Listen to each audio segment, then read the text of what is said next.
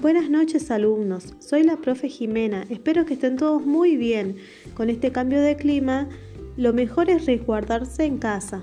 Hoy vamos a trabajar en el área de sistema de información contable. En esta clase vamos a hablar sobre el patrimonio de un microemprendimiento o empresa. Es muy importante que identifiquen los elementos que conforman el patrimonio, como así también expresar analíticamente y analizar la situación patrimonial en cada operación y registrarla. A ver, ahora hago una preguntita. ¿Quiénes tienen negocios propios? ¿Alguna despensa, alguna venta de ropa? Hoy, hoy en día debido a la pandemia, seguramente muchos de ustedes han emprendido algún proyecto o algún negocio.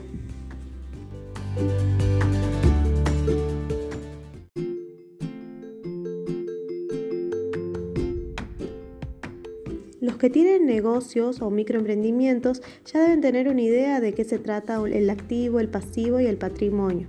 Bueno, lo que vamos a hacer ahora es definirlos. El activo está formado por los bienes económicos y los derechos a cobrar, es decir, es todo lo que tiene a su favor una empresa.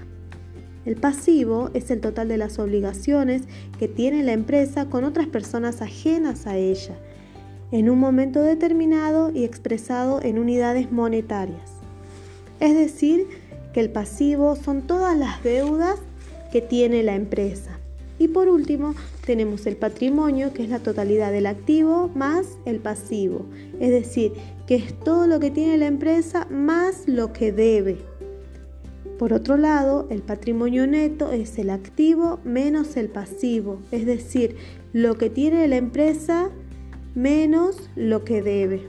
¿sí? Es lo que realmente tiene la empresa en la vida real. ¿sí? Ahora vamos a ver algunos ejemplos.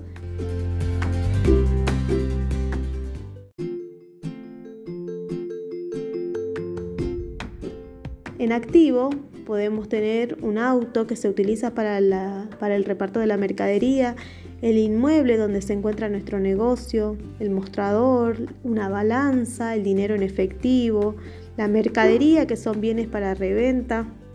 ¿sí? Por otro lado tenemos ejemplos de pasivo, que son las deudas, por ejemplo, que tengamos de una mesa que compramos para el negocio, también pueden ser la deuda, es decir, un documento que firmamos por la compra de los bienes de reventa. ¿sí? Esos son ejemplos de activo y de pasivo. Ahora, gráficamente lo podemos representar al patrimonio de la siguiente forma, ¿sí? por medio de un cuadro patrimonial, es decir, que el activo es igual al pasivo más el patrimonio neto. A ese cuadro lo podemos visualizar en la foto que envié por WhatsApp al grupo. Ahora, ¿me pueden decir algún otro ejemplo que, que sea de activo y de pasivo, piensa en alguno en particular, un ejemplo de cada uno. Se los dejo para que lo piensen un ratito.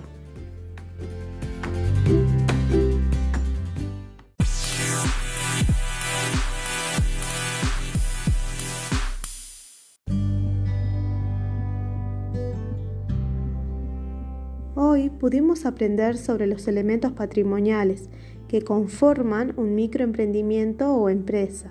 Ahora vamos a poner en práctica todo lo que aprendimos durante la clase de hoy. En el grupo de WhatsApp envié el archivo PDF con las actividades. En la primera parte hay un ejemplo ¿sí? de lo que es eh, la representación del cuadro patrimonial. Y luego en la segunda parte tenemos algunos ejercicios que deben resolver. Cualquier duda que tengan me escriben al grupo de WhatsApp. Me despido de ustedes chicos, espero que les haya gustado la clase y nos encontramos nuevamente la próxima semana. Hasta pronto.